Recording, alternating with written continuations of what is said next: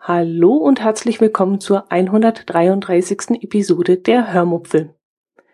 Ja, jetzt wundert ihr euch vermutlich, denn ich habe ja letzte Woche angekündigt, dass ich im Urlaub bin und dass ihr deshalb ein bisschen länger auf die nächste Episode warten müsst. Aber leider haben die Umstände es nicht ganz so gut gemeint mit uns und wir haben den Urlaub abbrechen müssen. Mein Herz allerliebster ist bereits nach dem ersten Tag nach Hause gefahren und hat mich dann die nächsten fünf Tage alleine am Urlaubsort gelassen. Und dann kam er wieder zu uns auf dem Campingplatz, zu mir auf dem Campingplatz und hat mich dann abgeholt. Und so ist das Ganze ein bisschen verkürzt gewesen. Trotzdem habe ich vor Ort zwei Episoden aufnehmen können, denn ich habe sehr, sehr viel in dieser kurzen Zeit erlebt und das wollte ich euch natürlich nicht vorenthalten. Und deswegen habe ich dort im Wohnwagen sitzend zwei Aufnahmen gemacht, die ich euch heute und nächste Woche vorspielen möchte. Aber mich hat während der Zeit, wo ich da unterwegs war, auch ein Audiokommentar erreicht, und zwar vom Christian alias Oboman. Er war ja mit mir äh, auf einer kleinen Wanderung unterwegs im Tannheimer Tal und da ist ihm jetzt nachträglich noch eine kleine Episode eingefallen, die er euch gerne mitteilen möchte. Und deswegen würde ich sagen, ich spiele jetzt erst einmal seinen sehr, sehr netten Kommentar ein und danach wollen wir dann auch gleich anfangen mit dem ersten Teil meiner Urlaubserzählungen. Ich verabschiede mich jetzt schon mal an dieser Stelle, wünsche euch viel Spaß beim Zuhören und äh, ja, hoffe auf zahlreiche Kommentare und äh, macht es gut. Bleibt gesund, das ist das Wichtigste. Servus.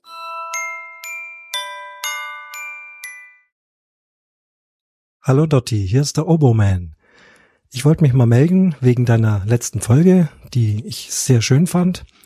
Ähm, die Wanderung im Tannheimer Tal, an der ich ja teilnehmen durfte und ja auch nochmal virtuell durch die Sendung mitgewandert bin. Ich melde mich aus einem bestimmten Grund und zwar wegen dem Schmarren, den du erzählt hast. Und zwar ganz genau dem Kaiserschmarren. Ich möchte jetzt hier kein Kochrezept abgeben, da das kann ich nicht, sowas steht aber auch im Internet. Aber wir hatten uns ja auch über Zutaten unterhalten und ich dachte, da das viele nicht wissen und mir aufgefallen ist, dass das auch in den Rezepten meist nicht drin steht. Äh, Wer es nachkochen möchte, Kaiserschmarrn, ganz leckere Sache. Aber das Wichtigste sind die Zutaten. Wenn es wirklich gut werden soll, grundsätzlich komplett gute Zutaten nehmen. Das Wichtigste davon ist das Mehl. Für einen Kaiserschmarrn, überhaupt für äh, Teigwaren und Eierspeisen, Mehlspeisen braucht man das sogenannte doppelgriffige Mehl. Ähm, ein Ausdruck, den man noch nicht so oft gehört hat, aber das doppelgriffige Mehl klumpt nicht, ist es einfach ideal äh, für so einen Kaiserschmarrn. Den gibt's im Laden. Es gibt eine bestimmte Mehlfirma, bei denen heißt es Wiener Griesler, da findet man's. Und im Kleingedruckten steht dann meistens eben auch drauf doppelgriffiges Mehl. Das ist ein Mehl, was eben etwas gröber gemahlen ist, fast griesartig, aber keine Angst, es ist nicht jetzt irgendwie grobe Körner, aber wenn man es anfasst, dann merkt man es schon und es rieselt einfach besser, es klumpt nicht. Wenn man so ein ganz normales 405er aus dem Discounter nimmt, damit kann man also eher die Löcher in der Wand zugipsen, als einen gescheiten Kaiserschmarrn machen. Also doppelgriffiges Mehl nehmen, wird auch Dunst genannt. Da gibt es noch mehr äh, Begriffe. Also ich kenne es als doppelgriffiges Mehl, Wiener Griesler. Auch wenn ihr mal Nudeln selber macht, doppelgriffiges Mehl nehmen. Eier vom Bauern, gute, leckere Eier, nicht irgendwie Supermarkt billig.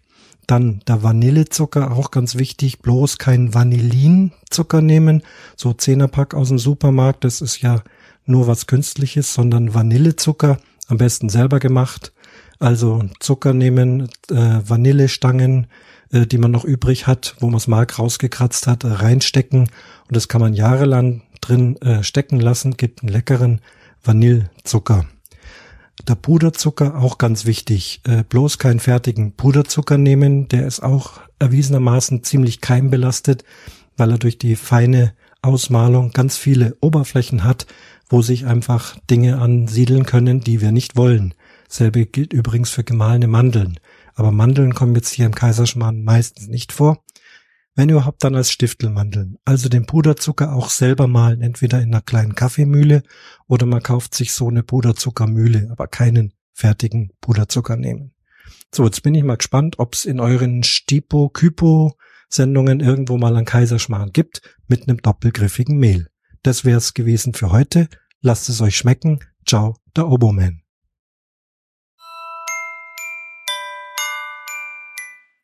Hallo und herzlich willkommen zu einer weiteren Ausgabe des Hörmupfel-Podcasts. Ich muss gerade überlegen, welche Folge denn das ist, aber ich kann es euch gar nicht sagen, denn ich bin gerade im Urlaub und das ist sozusagen eine Urlaubsfolge, die ich jetzt während des Aufenthalts in der Nähe des Edersees aufzeichne. Im Hintergrund werdet ihr jetzt vielleicht ein paar Campingplatzgeräusche hören, vielleicht ein bisschen Vogelgezwitscher. Ich habe zwar die Tür zum Wohnwagen zugemacht, aber gerade so Kindergeschrei und so werdet ihr vermutlich schon im Hintergrund wahrnehmen können. Ja, ich dachte, ich erzähle euch einfach mal was, weil wenn ich dann wieder nach Hause komme und dann ja, dann beginnt der Urlaub, äh, nee, beginnt die Arbeitszeit wieder mit viel Stress und äh, ja, man muss dann immer so viel nach dem Urlaub machen, Wäsche waschen, Wohnwagen sich drum kümmern und dann habe ich schon wieder in der ersten Woche nach dem Urlaub ein paar Termine und deswegen dachte ich, ich fange heute schon mal an mit einer kleinen Urlaubsfolge, ein Resümee, wie es denn bei uns im Urlaub so war. Ja, wo fange ich an? Wir haben Urlaub in der Nähe des Edersees gemacht. Mm, wir sind am 26.05. losgefahren. Normalerweise fahren wir immer mitten in der Nacht los, um unser Urlaubsziel morgens zu erreichen. Dieses Mal war das nicht nötig, weil wir nur fünfeinhalb bis sechs Stunden fahren mussten, um zum Edersee, unser erstes Etappenziel, zu gelangen.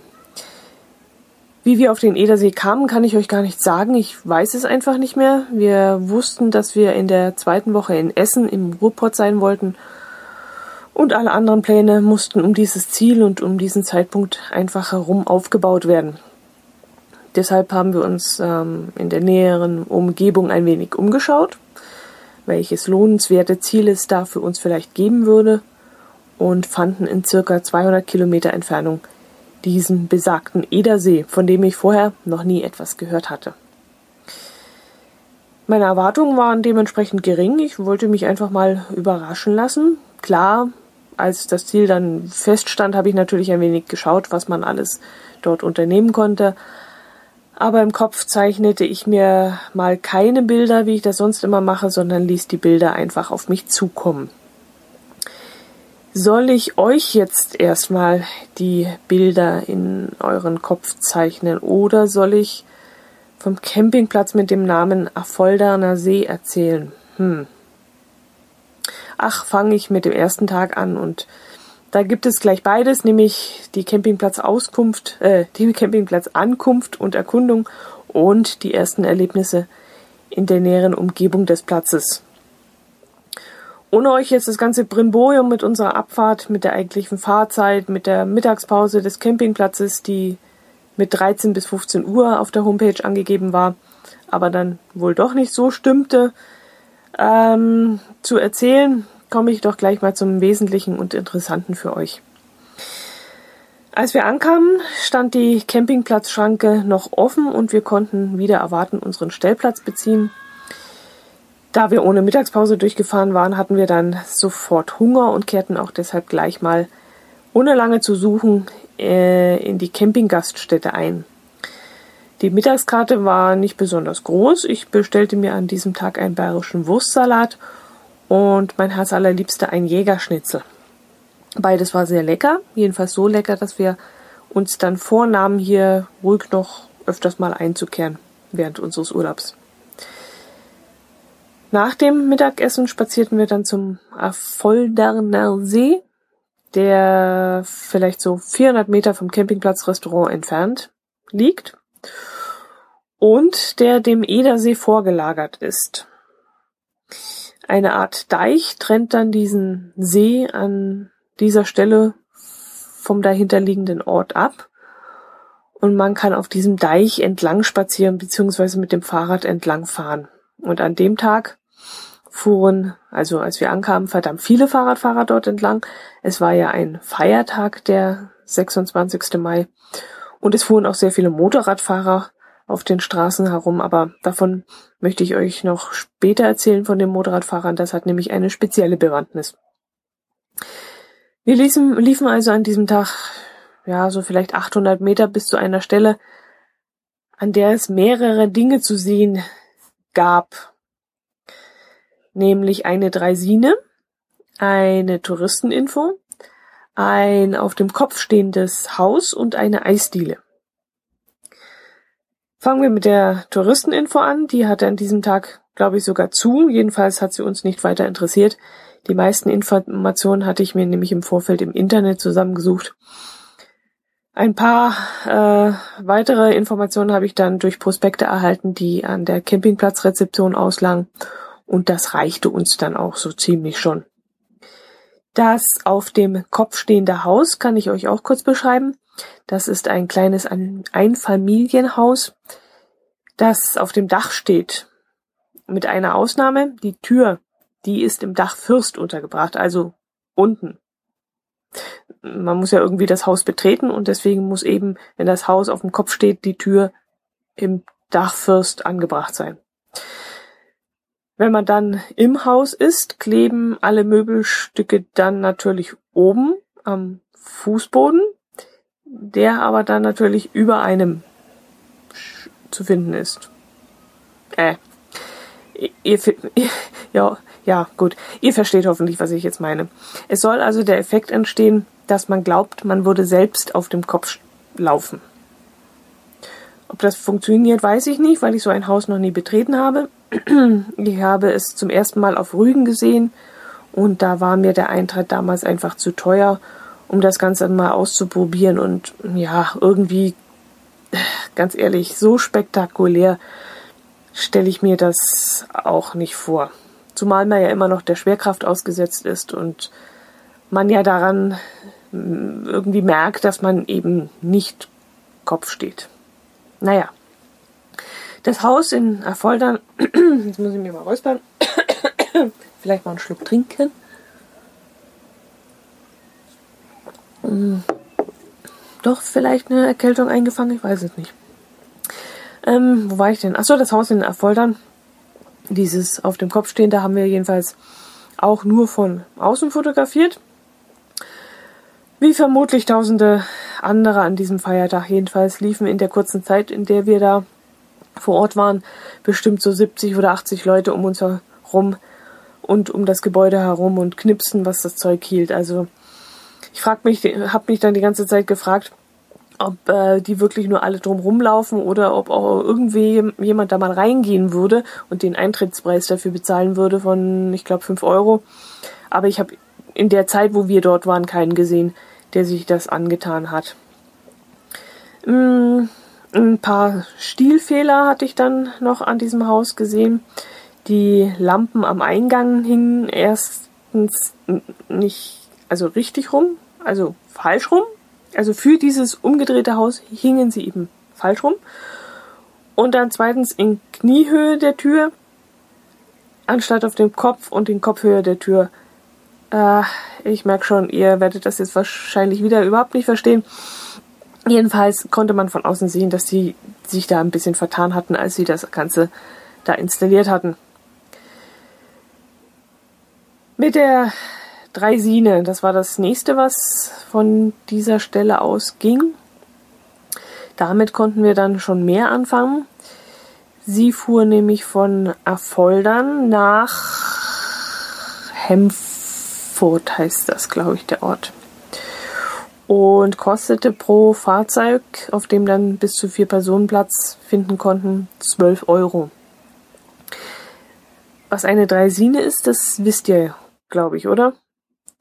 Wer den Schuh des Manitous angeschaut hat, weiß es sicherlich. Das ist so ein kleines Schienenfahrzeug, das man mit Muskelkraft antreiben kann.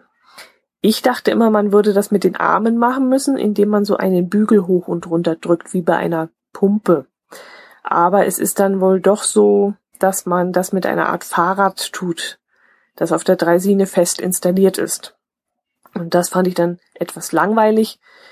Ähm, mit solchen Bügeln hätte mir das sicherlich besser gefallen, aber mit, ja, ein Fahrrad, mh, hm, Fahrradfahren macht doch eigentlich ohne Dreisine wesentlich mehr Spaß.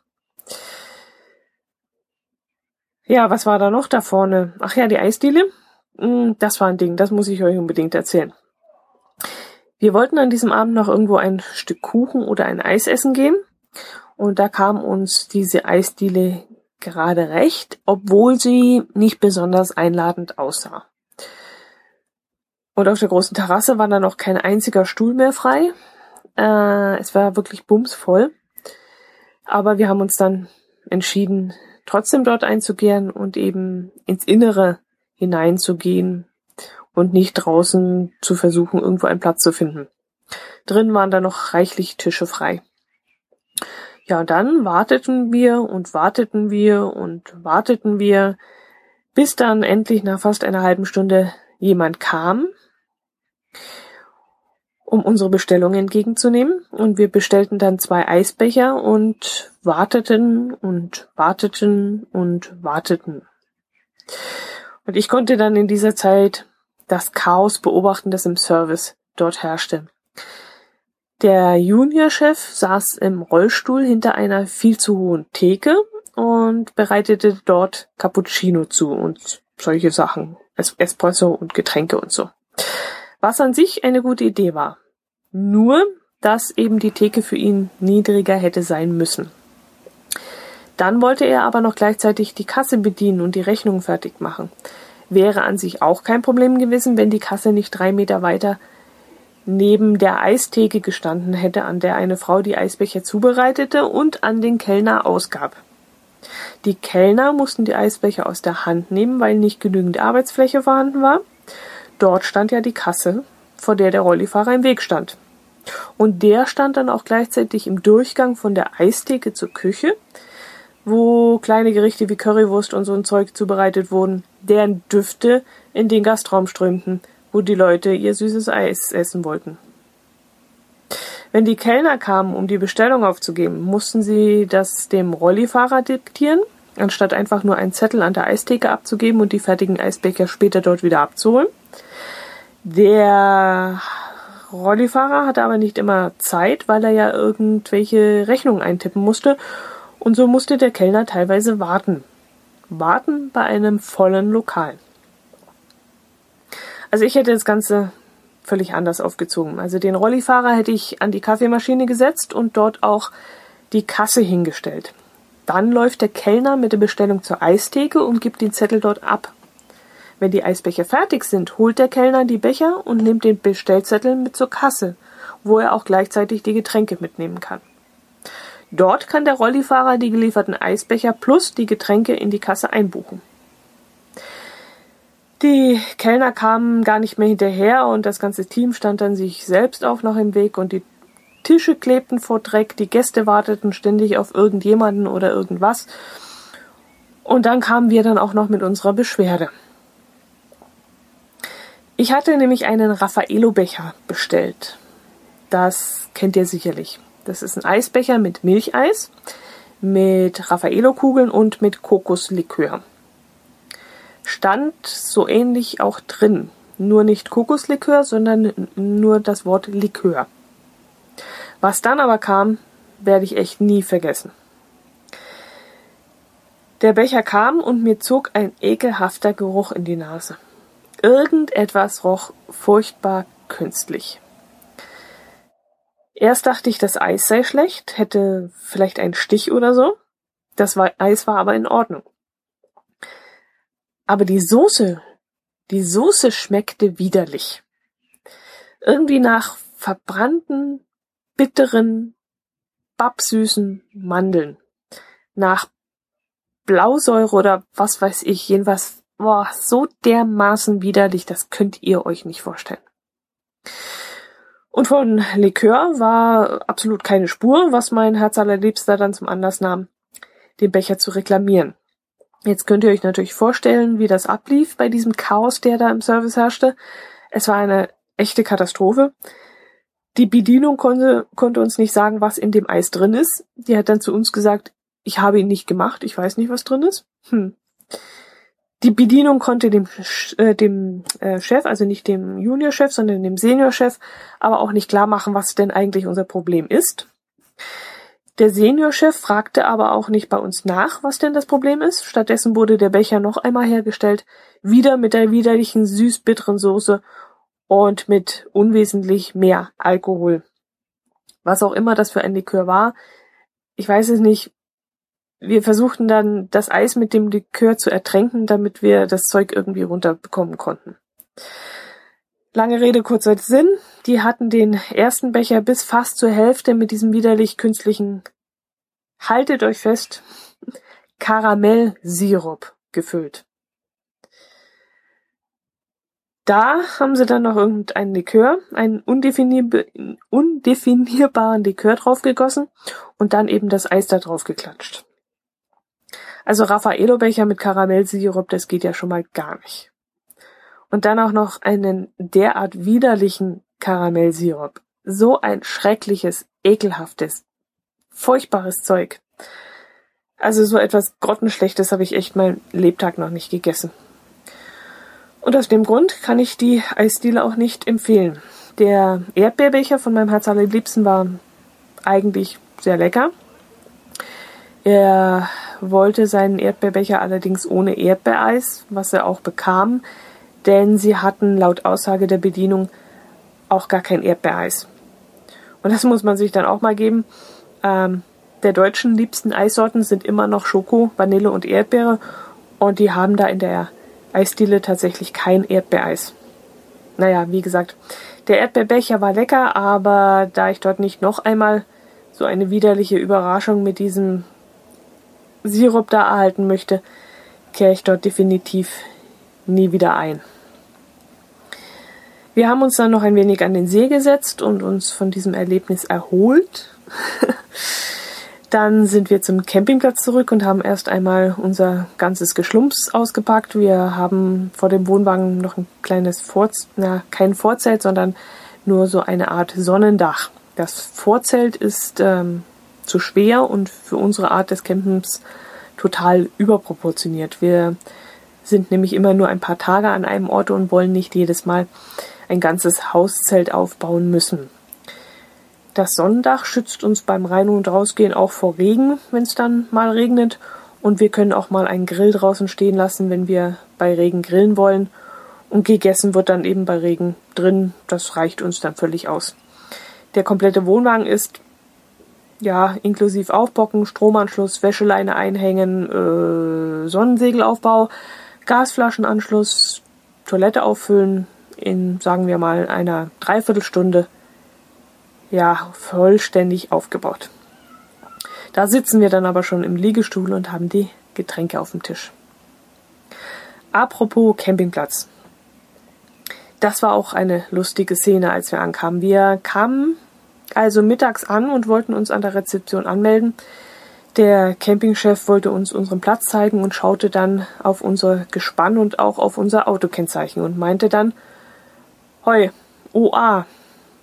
OA, das habe ich auch. Und ich stutzte dann erst einmal und meinte dann, ja, ja klar, OA an zweiter Stelle des Nummernschilds vermutlich. Und dann meinte, sagte er dann, nee, sein OA ist auch an erster Stelle. Und dann kam raus, dass die Leute den Campingplatz ganz frisch übernommen haben und bis vor kurzem noch einen Campingplatz im Allgäu betrieben haben. Aber weil dieser nicht so lief, wie sie sich das vorgestellt hatten, suchten sie eben nach einem neuen Objekt und kamen so an den Affolderner See. Den Koch und die Bedienung haben sie dann auch gleich mitgenommen.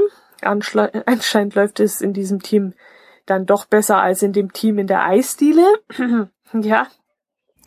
Jedenfalls, äh, jedenfalls ist der Kopf dicker als der Hals. Jedenfalls, äh, was wollte ich jetzt sagen? dass äh, ich diesen Zufall sehr lustig fand. Genau.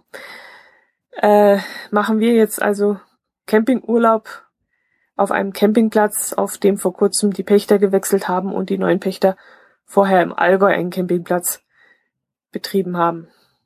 Im Restaurant gibt es deshalb auch übrigens Allgäuer Kässpatzen und bayerischen Wurstsalat. Ach ja, fast wie zu Hause, gell? ja, um Gottes Willen.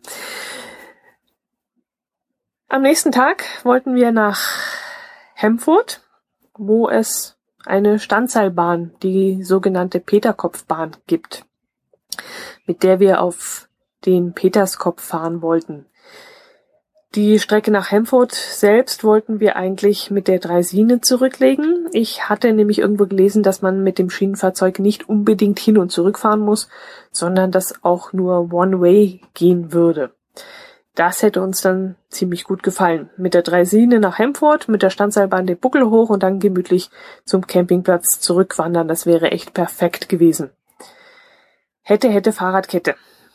Als wir nämlich die Fahrkarten für die Dreisine kaufen wollten, hieß es, dass One-Way heute doof sei, weil die Frau am Kassenschalter alleine wäre und niemand da sei, der das Fahrzeug wieder zurückholen könnte. Naja, dann konnten wir also nicht damit fahren und sind die 2,2 Kilometer eben zu Fuß gelaufen. Das war dann auch kein Problem, aber wir hatten uns eben auf diese Schienenfahrt gefreut und waren jetzt doch ein bisschen enttäuscht. Dafür kamen wir dann an dem Gelände vorbei, wo eine Woche später das Biker-Treffen stattfinden sollte und konnten dabei zuschauen, wie die ersten Gastro-Einrichtungen ähm, ja ihre Buden aufbauten. Aber davon erzähle ich euch dann später noch oder ja nächste Woche. Schauen wir mal. Die Standseilbahn haben wir dann auch noch oh, um gerade mal zwei Minuten verpasst, was dann bedeutete, dass wir eine Stunde warten mussten, bis die nächste fuhr. Das war ein bisschen doof. Aber so entschleunigt man dann gezwungenermaßen. Wir haben uns dann auf eine Bank gesetzt und das imposante Bauwerk angeschaut, das da so vor uns stand. Die Standseilbahn wurde nämlich 1929 gebaut und diente damals erst einmal als Transportbahn um Mensch und Material für den Bau des Pumpspeicherkraftwerks Waldeck I zu befördern. Parallel zur Bahn verlaufen dann auch die über zwei Meter dicken Druckrohrleitungen, an denen fährt man dann entlang, wenn man mit der Bahn hinauffährt. Seit 1983 wird die Peterskopfbahn für touristische Zwecke genutzt. Sie bringt in den Sommermonaten circa 40.000 Personen, die knapp 300 Höhenmeter hinauf auf den Peterskopfberg. Genau, das ist dann ein Gefälle von bis zu 45 Prozent. Als wir in die Bahn eingestiegen sind, hat ein Fahrgast, ein Fahrgast gesagt, man würde zehn Minuten fahren und ich dachte mir so bei mir, dass das ganz schön lang ist für gerade mal 900 Meter Fahrstrecke. Aber dann kroch das Ding wirklich ganz langsam den Berg hoch und ja, wir waren wirklich gefühlt naja, gefühlt nicht. Wir waren wahrscheinlich zehn Minuten unterwegs, aber trotzdem kam mir die Zeit relativ schnell vor, vergangen vor, weil es eben so kurzweilig war. Der Fahrdingens, wie nennt man den Mann, der eine Standseilbahn fährt? Zugführer? Bahnführer? Standseilbahn, Chauffeur, Führer, der Fahrdienstleiter, was weiß ich, was das für ein Typ ist. Der hat dann nämlich unsere Fragen noch sehr ausführlich beantwortet. Es ähm, gibt da keine offizielle Führung oder Erklärung, aber unsere Fragen hat er breitwillig be äh, beantwortet und dadurch verging die Zeit ebenso schnell. In dem Kraftwerk selbst gibt es auch keine Führung mehr. Früher konnte man wohl diese Kaverne besichtigen. Das ist dann aber irgendwann eingestellt worden. Wohl aus Sicherheitsgründen. Vielleicht hat es sich aber auch nicht mehr rentiert. Die Standseilbahn stand vor ein paar Jahren auch kurz vor dem Aus, konnte aber glücklicherweise doch in Betrieb gehalten werden. Wenn man den Fahrpreis sieht, sollte sich das Ganze eigentlich deutlich höherer Beliebtheit erfreuen, denn pro Person zahlt man nämlich nur für eine Strecke drei Euro. Hin und zurück kostet das Ganze auch nur fünf Euro. Ich finde das nicht viel. In Lugano in der Schweiz zahlst du nämlich für die Bergfahrt mit einer ähnlichen Standseilbahn, ähnlicher Länge und ähnlicher Höhe umgerechnet 20 Euro. Die Berg- und Talfahrt in Lugano kostet sogar 27 Euro. Naja, aber Hemfurt ist eben nicht Lugano und hier würden die Leute wahrscheinlich die Nase rümpfen, wenn sie mehr als 5 Euro bezahlen müssten. Auf dem Peterskopf haben wir uns dann noch die beiden riesigen Stauseen angeschaut, in denen das Wasser für die Pumpspeicherkraftwerke gespeichert wird. Das kleinere der beiden Becken ist schon sehr imposant und speichert doch nur ungefähr 730 Kubikmeter Wasser. Und das große Becken fasst zwischen 4,4 und 4,6 Millionen Kubikmeter Wasser. Und das ist dann auch mal richtig groß. Am oberen Stausee gibt es dann auch noch eine Aussichtsplattform, von der man dann einen ganz tollen Blick über den Nationalpark Kellerwald-Edersee und in die Waldecker in das Waldegger Land hat. Ich hatte ein bisschen gehofft, mir einen tollen Überblick über den eigentlichen Edersee verschaffen zu können, doch das hat leider nicht geklappt, weil der See sehr lang gezogen ist und äh, sich durch die ja durch dichten Wald schlängelt und vor lauter Bäume äh, sieht man den Wald nicht mehr. Nee, vor lauter Bäume sieht man eben den See nicht mehr. Apropos See, was mir gerade einfällt, der Affolderner See, an dem unser Campingplatz liegt und an dem die Dreisine entlang fährt, scheint ein beliebtes Brutgebiet für Schwäne zu sein. Wir haben den See äh, deswegen jetzt auch Schwanensee getauft, weil ich das Wort Affolderner sowieso immer so schwer finde. Ähm, ja, Schwanensee passt auch sehr gut. Wir haben nämlich riesige Schwärme von ja, so 30, 40, vielleicht sogar 50 Schwänen gesehen und die sind dann auch teilweise in kleineren Formationen von vielleicht so ein Dutzend Tieren immer über unseren Campingplatz geflogen. Hm, wo war ich? Ach ja, genau. Wir sind dann von diesen beiden riesigen und imposanten Stauseen dort oben auf dem Berg oberhalb, oberhalb des Schwanensees entlang bis zu unserem Campingplatz zurückgelaufen. Die Wege dort wurden auch neu angelegt und ähm, neu ausgezeichnet mit neuen Tafeln.